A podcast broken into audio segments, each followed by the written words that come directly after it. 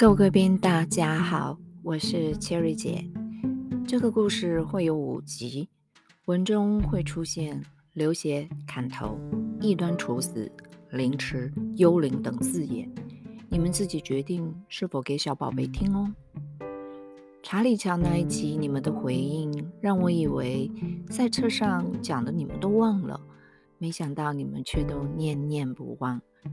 所以将会有一系列我的迷幻布拉格，献给这么多年来还一直支持姐姐的你们。第一篇，永远都忘不了的这天，一六二一六二一。那天据说是天刚破晓的清晨，就在布拉格旧城广场上挤满了人群，所有人的目光都是朝向着天文钟。大家屏住气息的准备目睹一场。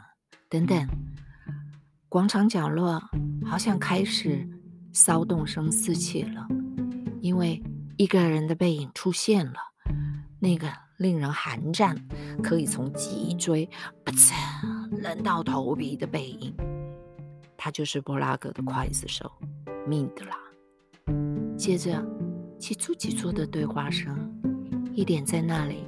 一些在那边的从观众群里散出，因为一个又一个的囚犯慢慢被押进了广场。是谁？那个是谁？天哪，是他吗？囚犯之中有学者、作家，有骑士、外交使者、医生，具有领导地位的贵族，许多城市的市民代表。这些囚犯来自布拉格，来自库塔赫拉，来自扎特克，来自他们自己的波西米亚，但是却为了守护祖先的土地而这么样的不堪的死在自己的土地上，一共二十七位，因为他们率领反叛社会阶级，反对。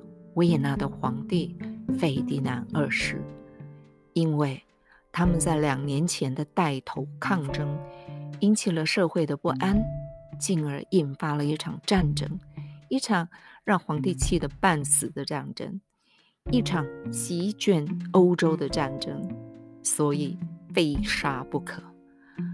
带头里面那些最有地位、讲话最大声、态度最激进。怎么劝说都不听的，全看。哟，还想听下去吗？Cherry 姐真的很爱说故事。游览车上讲历史，大概耳朵的耐力是三十分钟，眼睛的耐力是二十分钟，脑筋十五喽。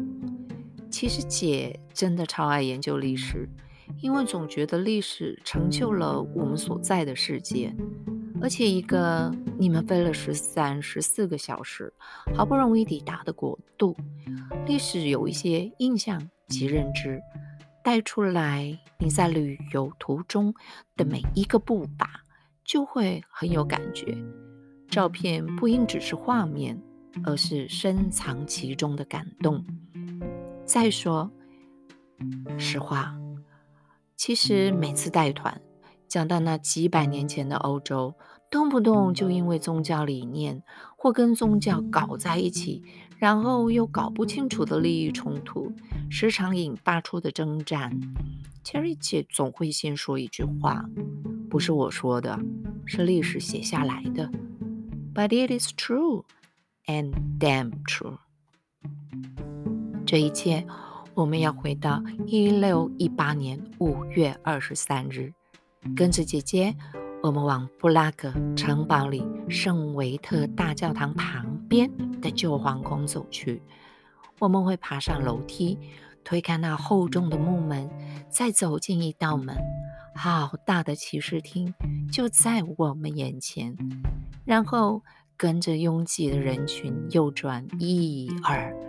经过那个有着城堡模型的小房间，再进到那个会议厅，所有的人都会看到的一扇窗户。Defenestration of Prague 是个专有的名词，给了布拉格，中文翻译为布拉格抛窗事件。我们 to be continue。